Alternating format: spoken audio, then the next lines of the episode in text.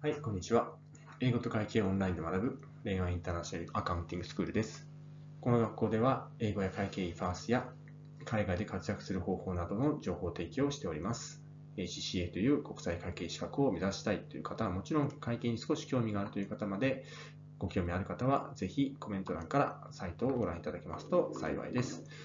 今回は第13回コントロールアカウントということで統制勘定というものについて説明をしていきます。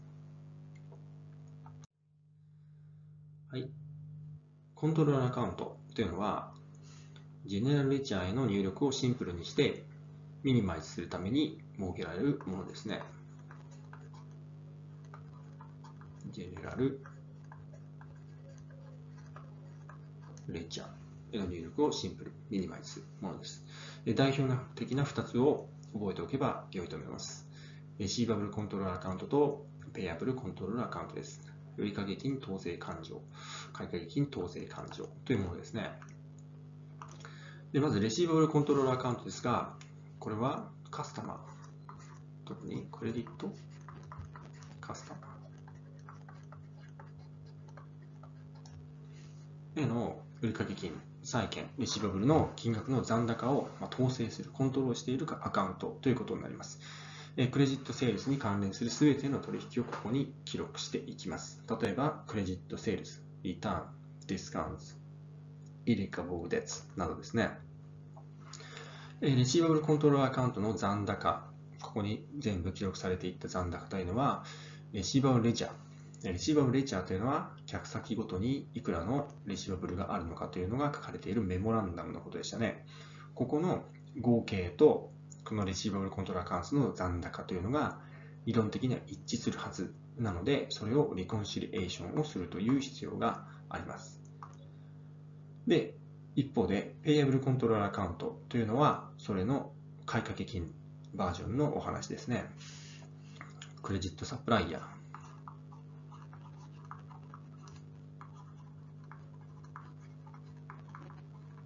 クレジットサプライヤー。に関連する全ての取引をここに記録していくことになります。例えば、クレジットパーチェス、ディスカウント、リターンなどですね。ペイアブルコントロールアカウントの残高は、ペイアブルレチャー。これは仕入れ先ごとにペイアブルがいくらあるのかというのを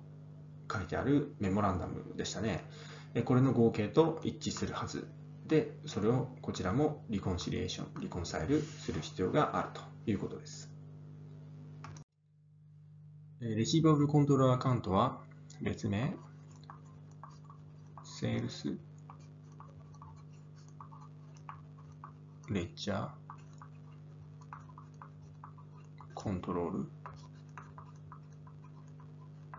アカウントと呼ばれたり、あるいはトレード？レシーバブルスコ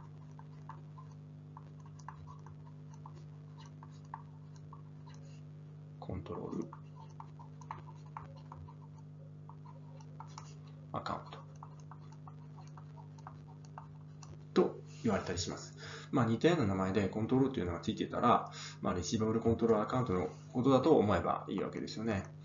で、見た目はこの下の表のようなものです。え、一見すると、まあ、普通のレシーバブルの T 勘定という感じですね。ここに全てのレシーブの動きが記録されてくるというふうに思っていただければ結構です。この表では、セールスでデビットの方に記録されていますね。で、一方で、セールスリターン、受け取ったキャッシュ、貸し倒れ、というのがクレジット側で減額をされていることがわかりますね。で、その結果、バランスが1900というふうに書かれているわけですね。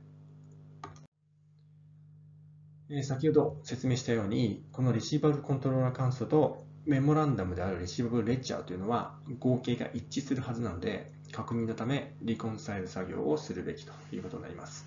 まあ、実際には、実務では、まあ、会計システムに入力すると確実に両方を自動的に記録されるわけなので、実際にこれらの突合はシステム側がしてくれているので、まあ、あまり意識する場面は今日では少ないというふうに思います。え、両者の間に金額のズレがある場合がありますが、あそれはここに記載されているような理由になります。えポスティングエラーというのは、入力が2度されたり間違った感情に入力してしまうこと。オミッションというのは入力がそもそも漏れてしまうこと。トランスポジションエラーというのは逆に金額を書いちゃうこと。例えば35というのを53と書いちゃうようなのエラーをトランスポジションエラーと言います。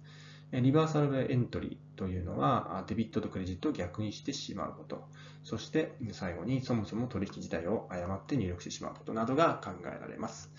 これらがないかどうかを確認して誤りがあれば直して両者の金額が一致するまで修正していくわけですね。例題で見ていきましょう。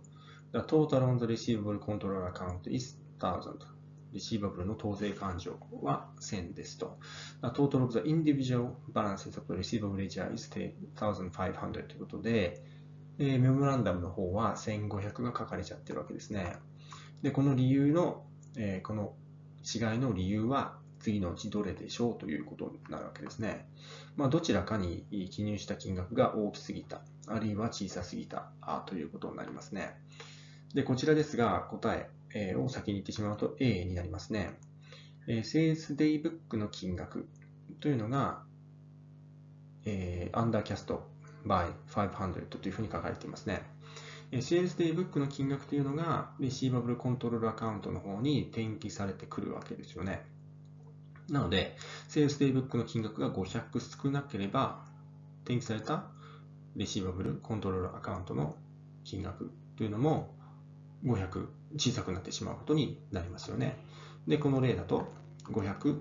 レシーバブルコントロールアカウントが小さくなっているので、答えは A ということになります。他のものは考えてみると、こういうようなズレにはならないので、えー、お時間ある方は考えてみてください。もう一つ例題です。The total of individual accounts in the receivable ledger is 34,500ということで、レシーバブルレジャー、メモランダムの方に34,500書かれているんだけれども、2つエラーがあったことが分かりましたと。まあ、離婚されした結果、エラーがあったんでしょうね。で、1つ目は、The invoice for 4,100 has been omitted。インボイスがこのレシーバブルレジャー、メモランダムの方にちゃんと書かれていなかったよということですね。次、An irrevocable debt of $200 has been omitted from customer account。これも同じですね。レジャーの方にこの200の貸し倒れが反映されていなかったと言ってるんですね。で、アジャストするといくらになりますかという問題です。まず、このレシーバブルレジャーの合計が3万4500になってるわけですよね。ここに記入が漏れているので、まず4100のインボイスが記入漏れされていたらしいので、これは足してあげないといけないですね。そうすると、34,500足す4100で38,600にまずなります。その上で、200の貸し倒れによるレシーバブルの減少、これがこのレジャーの方に反映されていなかったようなので、それを引いてあげます。そうすると、38,400というのがあるべき数字だったと言います。なりますね。この金額はレシーバブルレジャーにも書かれていて、一方で、レシーバブルコントロールアカウントの方の合計も残高も38,400になっているはずなわけですね。次はペイアブルの方です。考え方は全く同じですね。ペイアブルコントロールアカウントは別名、パーチェス、レジャー、コントロール、アカウント？とか、あるいは？トレード、ペイアブルズ、コントロール、アカウント？します。まあ、似たような名前でコントロールというのがついたら、ペイアブルコントロールアカウントのことだと思えばいいと思います。え見た目はこの下の表のようなものですね。こちらも、まあ、普通のペイアブルの T 勘定という感じです。ここに全てのペイアブルの動きが記録されてくると思っていただければ結構です。ここには、パーチェスでクレジットですね。えー、要は、買ったことによって買掛金が増えた。買掛金はクレジットの方のアカウントなので、そちらを増えてるということですね。で、パーチェスリターン、支払った分、ディスカウント受けた分というのがデビットの方に書かれて、ペアブルが減額しているということがわかります。こちらもレシーバブルと同じように、このペアブルコントロールアカウントとメモランダムであるペアブルレジャーの合計が一致するべきなので、確認のためのレコンシリエーションをするべきですね。で、こちらも、この差額の理由などというのは、レシーバブルの方と変わりません。例題で見てみましょう。Total on the payable control account is 40,000、4万。で、Individual accounts in the payable ledger account is 3万8000ということで、まあ、差があるわけですね。メモランダムと Payable Control Account の間で差がある。Payable Control Account の方が2000多い状態になっちゃってるんですね。で、この ABCD の中でどれが理由として正しいでしょうということですね。 control account の方が2000小さいという状態で、こちら正解を言ってしまうと正解は B になりますね。B4 とバーチインボイシートータリイアブルコントロルアカウントはアンダーステイテッドバイ2000ということで、まあ、そのまま payable control に書かれた金額は understated 2000少なかったよというふうに書いてあるので、まあ、正解は B ということになりますね。はい、もう一つ例題ですね。トータルインディビジュアルアカウントペーブルレジャー is 1万5000。ペーブルレジャーの合計が1万5000でしたと。ただ、先ほどと同じように2つエラーが見つかりましたということですね。これを直さないといけません。クレジットノート300 has been omitted クレジットノートの300が記載漏れてました。で、2つ目、discount received 2000 has been omitted ディスカウントを受けた2000、これもオミットされてましたと。なので、正しい金額はいくらでしょうという問題ですね。えー、ペイアブルのレジャーである1万5000となってますが、入力が漏れているわけですね。クレジットノートが入力されてなかったので、300だけペイアブルの金額を減らしてあげないといけないですね。これで14,700となります。また、割引もあった。割引の2000受けたのに、その分も記入されてないので、ペイアブルが今大きすぎちゃってるので、この分もペイアブルを減らす必要がありますので、さらに2000を減額して12,700というのが、ペイアブルレジャーのあるべき数字であり、この金額とペイアブルコントロールアカウントの金額というのが一致していればいいわけですね。ここで、コントロールアカウントから少し話はずれるんですけれども、似たような話で、このリコンシリエーションというので、まあ、最も重要なバンクリコンシリエーションというものがあるので、これは現在においても非常に重要なプロセスなのでご説明をしていきます。これというのは銀行から銀行明細というのを定期的に取り寄せます。月に1回とか銀行明細をもらうわけですね。それと会社側の、まあ、要は預金の残高が書かれている cash book。cash book に会社が持っている預金、現金の金額が書かれているはずなので、これと bank statement が正しい動きを反映しているのかというのを突合していくというのを bank reconciliation と言います。ちょっと control account と話がずれますけれども、非常に重要なので、ここで説明をしておきますと。で、この両者、 bank statement と cash book というのは必ずしも一致をいたしません。一致しない理由は、まあ、もちろん間違いがある場合もあるんですが、それ以外の理由もあるわけですね。理由は、こちらの通りですね、 timing difference、まあ、時差によるものですね。 unpresented cheque っていうのは、まあ、小切手を会社が発行する。発行するけども、それを受け取った人が銀行に持っていかないと、換金されないので、口座から引かれていかないんですよね。そういうような状態。えキャッシュブックの方にはもう小切手出したって言って現金を減らしてるんだけど、銀行明細には反映されてこない。で、もう一つ、タイミングディファレンスとして、アウトスタンディングロッチメントということで、これは何かしら送金、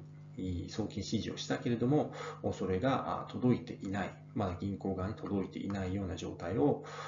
アウトスタンディングロッチメントと言いますと。であとは、単純に cash book に記載がない場合、あるいは、まあ、2回、えー、何か cash book に書かれちゃったとか、金額を間違えて cash book に入力しちゃったっていう理由で、この bank statement と差額が発生しちゃう場合があるわけですね。で、これらの差額を必要に応じて修正して、銀行明細と会社側のcash book の金額を合わせにいく手続き、これを bank reconciliation として、行っていく必要があります。この bank reconciliation の調整のプロセスがこちらになります。まずは一番上に bank statement の金額を書きます。ここですね。そこに Unpresented Check の金額をリダクトしてあげてください。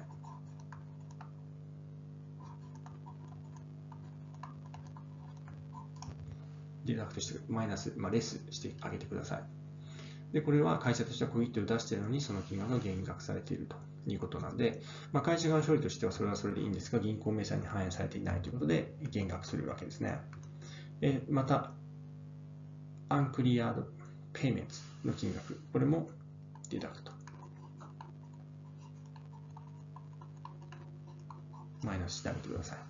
これは会社としては支払いをしたのにまだそれを銀行側が認識していないということなんで、まあ、タイミングビングディファレンスなんで、これは減額してあげる必要があります。銀行明細の方から減額します。次に、アートスタンディングローチメントですが、これは送金されてきているのに、銀行側の明細に反映されていないので、これはアディション。